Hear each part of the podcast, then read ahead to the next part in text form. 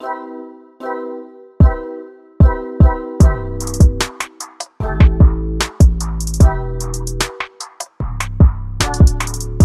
Oi, gente, boa noite. Muitíssimo obrigada por estarem aqui. Eu sou a Cláudia Dornelles, do canal Psicanálise Sem Frescura. O tema que nos traz aqui hoje é o dinheiro como o terceiro sujeito das relações afetivas. Eu chamei para essa conversa a Dandara. Como é que você começaria analisando o dinheiro como um sujeito, como, como a gente propôs aqui o tema? O dinheiro como terceiro sujeito nas relações. Ele acaba sendo até uma pessoa, né? Quando a gente escolheu esse tema, o dinheiro como terceiro sujeito, não foi por acaso. Não foi pensando na psicanálise e nada disso. Foi pensando que ele tem uma função e um peso tão grande, tão forte, tão presente. Parece que ele ocupa quase que todo o espaço da nossa vida. Tudo que a gente faz, ele acaba sendo o motivo, o que norteia, o que motiva no dia a dia, né? Então, em primeiro momento, acho que a gente podia ter uma reflexão, né, pensando sobre dinheiro e, e, como ele entra no nosso dia a dia e como ele atrapalha, atrapalha, como ele ajuda. Todo mundo sabe, eu acho, né, que o Freud formou a análise pensando na sexualidade na sexualidade humana, né? E aí, tudo é sobre sexo, menos o sexo. O sexo é sobre poder. O que, que ele quer dizer com isso? Ele quer dizer que quando a gente está se relacionando atualmente rola uma questão de poder ali. Quem pode mais sobre quem conduz a relação? Qual é o meu poder sobre o seu corpo? E aí entra em questões muito delicadas, né? Questões de violência, em que por que que acontece a violência sexual?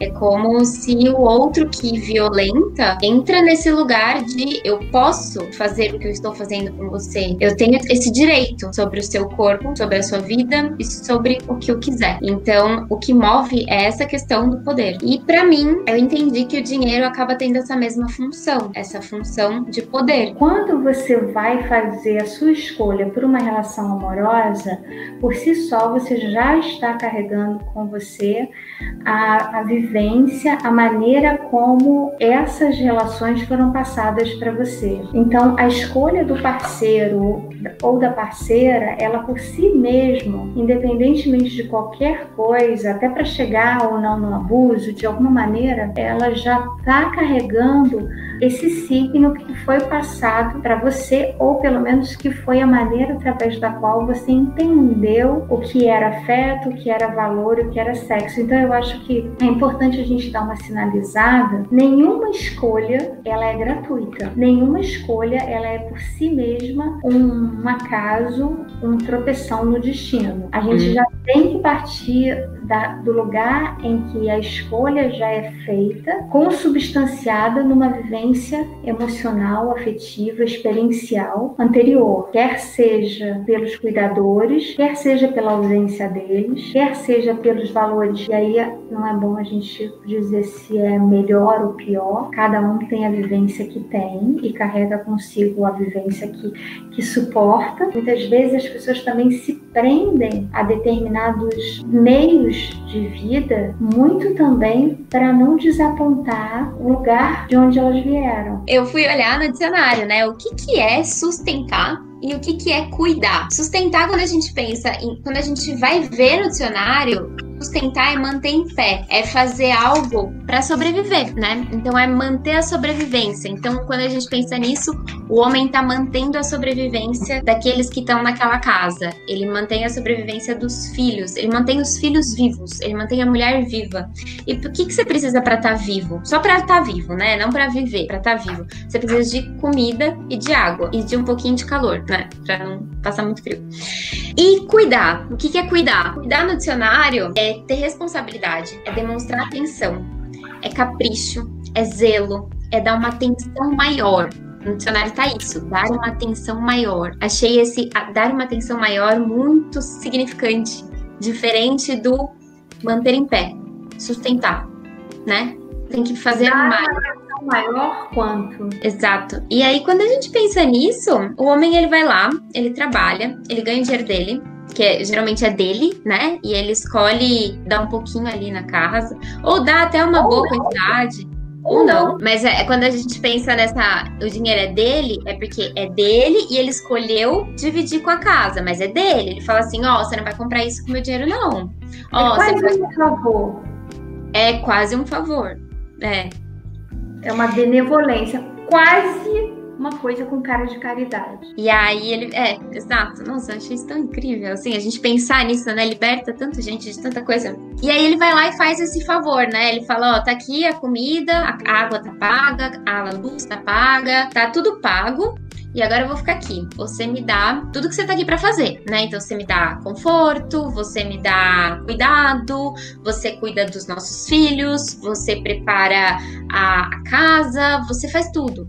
Eu penso até que o homem, ele é o, digamos assim, o pedreiro, entre mil aspas, né? Ele vai lá e põe o tijolo. Ele põe o tijolo, passa concreto, põe tijolo, ele constrói, mantém em pé. A mulher que vai lá e pinta a parede, a mulher decora, a mulher põe cheirinho, a mulher põe tapete, né? Ela cuida. Só que é bem visto isso? Dependendo de que geração, a que geração ela pertença, ela tem já em si mesmo uma crença de que as coisas são como são. Então, eu acho que talvez ela não chegue nem tão longe no incômodo de perceber que a relação está tão naufragada, porque ela pode, inclusive, achar que as relações existem para naufragar. Porque se a gente for bem honesta, assim, o assunto aqui é dinheiro, mas para fechar para um fechamento assim justo, casamento não é uma coisa que foi feita para dar certo. Dar certo é ganho. E se tem uma implicação de dinheiro, mas se você depende do outro, aí eu acho que é bom a gente a gente ter um viés de observação assim, mas será que eu estou sendo mais abusada? Porque o outro já percebeu, talvez a insegurança que eu tenho para ir além disso. É você buscar uma rede de apoio. O que é uma rede de apoio? São pessoas com as quais você possa contar. Essa pessoa pode estar dentro da sua família, essa pessoa pode estar fora da sua família, essa pessoa pode ser um médico, não necessariamente um psicanalista nem um psicólogo, pode ser o seu ginecologista, já que a gente está falando eminentemente para mulheres. Essa pessoa pode ser a mãe de uma coleguinha da escola de um filho. Informar se perceber e falar em voz alta que tá na merda. Porque quando alguém chega para mim e fala assim: Nossa, eu preciso falar com você, tô me sentindo péssima, eu falo: Graças a Deus, você chegou no lugar certo. É isso mesmo. Como profissional da saúde mental, a gente preza pelo cuidado, independente de qual cuidado seja, independente de onde ele venha. Então, a nossa pretensão aqui nunca vai ser: olha, eu possuo a solução para o seu problema, venha se consultar. Não, é, você mesmo. é qualquer coisa menos isso. Menos isso, é. Assim como você falou no começo, a análise não é para todo mundo. Tem, tem outras fontes de ajuda. Agora, se você conseguir passar por ela e sobreviver, a casca, você, você já sabe que você vai ser do tipo daquelas pessoas que sobrevivem a qualquer coisa. Foi o Dunker falando assim, ele tava falando que, da função do dinheiro, né? E ele fala assim que a gente tem que escutar o que o dinheiro diz, escutar o dinheiro. E aí ele fala Gente, essa frase. Se a gente não pode escutar o dinheiro e a diferença social, a análise vai ficar de fora e a psicanálise vai ficar pobre. Então, assim, existe análise para todos os bolsos, existe tempo, tempo cronológico para todo mundo. Né? Tem análise de meia hora, 15 minutos. Tem, nossa, quanta sessão já não acabou em 10 minutos, 15 minutos? Até hoje, né? Quando a analista é. fala que é só por hoje você tem vontade de fazer um analisticídio. As coisas não são como elas são. A gente pode entender muito bem as coisas. Então encerramos por aqui. Então dá para dá ser. Não é fácil, mas é muito. Não são como elas são. A gente pode muito bem entender as coisas.